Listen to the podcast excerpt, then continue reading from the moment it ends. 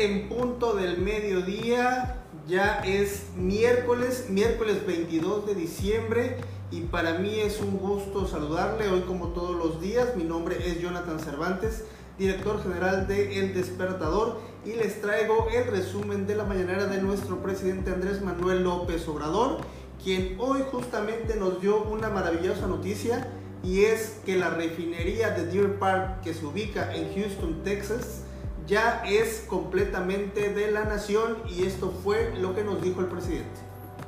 Porque hay una muy buena noticia, eh, ya autorizó el gobierno de Estados Unidos eh, la compra de eh, Pemex, de la refinería Deer Park de eh, Houston, Texas, a la empresa Shell. Es una compra que hace el gobierno de México de una refinería. Eh, es algo histórico y esto pasó por una autorización del gobierno de Estados Unidos y el día de ayer ya se aprobó la eh, autorización y se les va a informar a ustedes y a todos los mexicanos. Por su parte, el director general de Petróleos Mexicanos, Pemex, Octavio Romero Oropesa, dio a conocer las características generales de la refinería Deer Park. Son las características generales de la refinería Deer Park. Está ubicada en Houston, Texas, Deer Park. Su capacidad de procesamiento es de 340 mil barriles por día. Eh, está integrada al complejo petroquímico de Shell en Deer Park, lo que facilita que muchos de los productos que adicionales a gasolina, diésel y turbocina se puedan comercializar de manera muy ágil y con muy poco costo en logística porque están prácticamente juntos. Eh, tiene la capacidad para comercializar sus productos por buque, por ducto y desde luego por carrotanques, por tren y justamente el director de Pemex agregó que con Deer Park y las otras refinerías que también tanto se están rehabilitando como construyendo en el país, se concretará la autosuficiencia energética de México. Ahora Pemex es el, Pemex y el país, mejor dicho, es dueño de la, de la refinería de Deer Park y esto va a permitir que todos los combustibles, las gasolinas, el diésel, la turbocina, pues ya sean eh, eh, propiedad del pueblo de México para satisfacer el programa de autosuficiencia energética que ha venido liderando, encabezando el presidente de la República. En este sentido, el presidente Andrés Manuel López Obrador agregó que ya con este proceso se termina justamente tantos años de que México solamente diera la materia prima y trajera el producto terminado. Y es una muy buena noticia. Eh, durante muchos años México no compraba gasolinas, se producían. Cambió la política y se optó por vender materia prima y comprar gasolinas. Nada más para tener una idea de lo que esto eh, significa, acaba de decir el director de Pemex, Octavio Romero, que en Estados Unidos tienen 129 refinerías.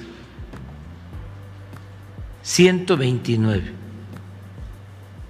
Y los tecnócratas dejaron de construir refinerías la última refinería,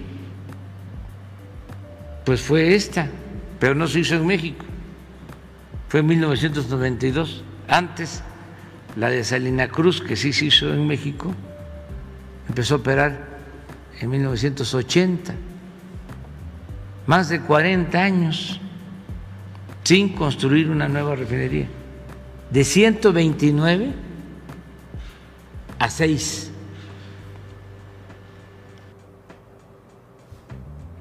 En este sentido, nuestro presidente informó que se están invirtiendo alrededor de 10 mil millones de pesos en la rehabilitación de las refinerías que se encuentran en el país. Con esta refinería, con la nueva refinería de Dos Bocas y eh, también con la coquizadora de Tula, estamos incrementando nuestra capacidad de refinación en alrededor de 700 mil barriles diarios. A esto habría que sumar el que se están invirtiendo desde que llegamos al gobierno un promedio de 10 mil millones de pesos para la rehabilitación de las seis refinerías existentes y se está incrementando por lo mismo, por el mantenimiento, por el cambio de equipos, se está incrementando la eh, producción. Además, el presidente Andrés Manuel López Obrador dio a conocer que muy pronto se va a presentar el plan de rescate a Pemex, el cual consta, dijo, de 10 puntos estratégicos. Sí, yo creo que va a meditar el que se presente este, eh, el plan que se está llevando a la práctica, que ya se convirtió en 10 puntos básicos y que trabajaron la secretaria de Energía, Rocío Nale, que ha hecho muy buen trabajo, y eh, Octavio Romero Oropesa. Los dos este, ya tienen la estrategia, dirían los tecnócratas, el nuevo plan de negocios. Nada más que aquí hablamos de negocio público que es el que nos importa, el negocio público. Pero ya hay 10 puntos que tienen que ver con exploración, que tienen que ver con producción, refinación, el gas, em, la distribución de los combustibles, es decir, la recuperación del mercado interno eh, el garantizar que no aumenten los precios, eh, continuar la alianza con técnicos y con trabajadores de Pemex que nos han ayudado mucho a rescatar a Pemex. Por su parte, el director de Pemex, Octavio Romero Oropesa, dio a conocer que sí, efectivamente, el gas bienestar llegará a más estados del país. ¿Cuáles son? El mismo nos los mencionó en la mañanera de este miércoles. Arrancaríamos, ya esto se lo presentamos al señor presidente, ya lo autorizó eh, eh, a cubrir todos los estados, sobre todo los que están influenciados por el gasoducto de gas LP que viene desde el sureste, desde Cactus, Chiapas, hasta Jalisco, y a lo largo de, su trayecto, eh, todos los estados que, que, quedan influenciados por él, y esto lo tenemos eh, eh, programado iniciar después del primer trimestre del próximo año, sobre todo en los lugares donde ya existe un compromiso presidencial de arranque que serían de inicio Tabasco y Veracruz, y posteriormente todos los estados que van siendo atravesados por el ducto, que son Puebla, Hidalgo, eh, desde luego el Estado de México, eh, Guanajuato, Jalisco y todos los estados aledaños. En otro tema, el canciller mexicano Marcelo Ebrard informó que sostuvo una reunión con el secretario de Estados Unidos y con otros cancilleres respecto a las acciones que se van a tomar de manera conjunta sobre el tema de la variante Omicron.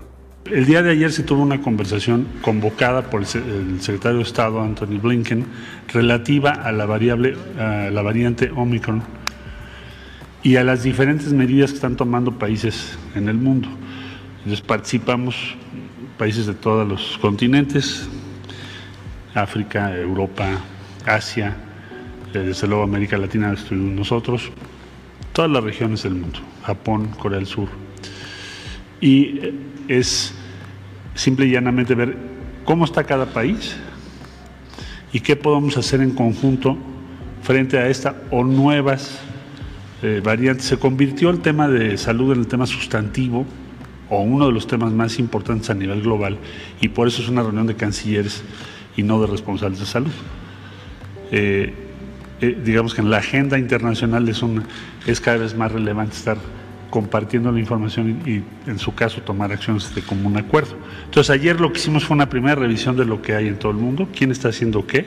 Europa, por ejemplo, aclaró que la variante que ellos tienen con más problemas pues, es Delta todavía, aunque va creciendo el número de eh, contagiados con Omicron. Entonces vamos a estar informando de estas reuniones, vamos a tener otra en enero, para también revisar los medicamentos. El presidente Andrés Manuel López Obrador dijo que son rumores, especulaciones y politiquería el hecho de la salida de Alejandro Hertz de la Fiscalía General de la República. Es mucha la imaginación al pensar que va a cambiarse al fiscal Hertz no hay ninguna razón. No podría hacerse eh, legalmente y eh, nosotros, el presidente, el titular del Ejecutivo, eh, está satisfecho con la labor del fiscal general de la República. Entonces, es parte de las especulaciones, de los rumores, de la politiquería. Respecto a la decisión del Instituto Nacional Electoral de posponer temporalmente la revocación de mandato, el presidente Andrés Manuel López Obrador dijo que es tanto del Tribunal Electoral del Poder Judicial de la Federación como de la Suprema Corte de Justicia de la Nación el resolver este tema. Tanto el Tribunal Electoral como eh, la Suprema Corte van a decidir. Y eh, les diría que estoy optimista porque eh, no se puede violar la Constitución si los legisladores aprueban diputados, senadores, por dos terceras partes, un procedimiento democrático que tiene que ver con la revocación del mandato, no puede ninguna instancia gubernamental incumplir con ese mandato constitucional bajo ningún pretexto, consideración, excusa. Finalmente, el presidente Andrés Manuel López Obrador dio a conocer sus deseos de Navidad y estas fechas decembrinas para todos los mexicanos. Lo que deseo es de que la gente no sufra, que nadie eh, esté triste, que nadie eh, sufra, que estén felices todos, que todos estemos contentos y que le demos gracias a la vida, al Creador que nos ha dado tanto. Eh, deseo que haya mucha felicidad en todos los hogares, que aun cuando hay la eh, polémica sobre si nos reunimos o no por esta nueva variante, que lo hagamos con cuidado, pero que sí, procuremos reunirnos. Pues este fue el resumen de la mañanera de este miércoles 22 de diciembre, en el cual pues yo espero que usted, usted muy bien informado respecto a lo que dijo nuestro presidente Andrés Manuel López Obrador. Y yo como todos los días les agradezco el favor de su atención y les sigo invitando para que todos los días nos siga a través de nuestra multiplataforma. Nos encontramos en Facebook, en Twitter, en Instagram, en Spotify y en YouTube, donde no solamente eh, publicamos la conferencia mañana del presidente, sino también el resumen y más información relevante sobre las acciones de la cuarta transformación en México y en el estado de Chiapas. Mi nombre es Jonathan Cervantes y como todos los días les deseo una excelente tarde.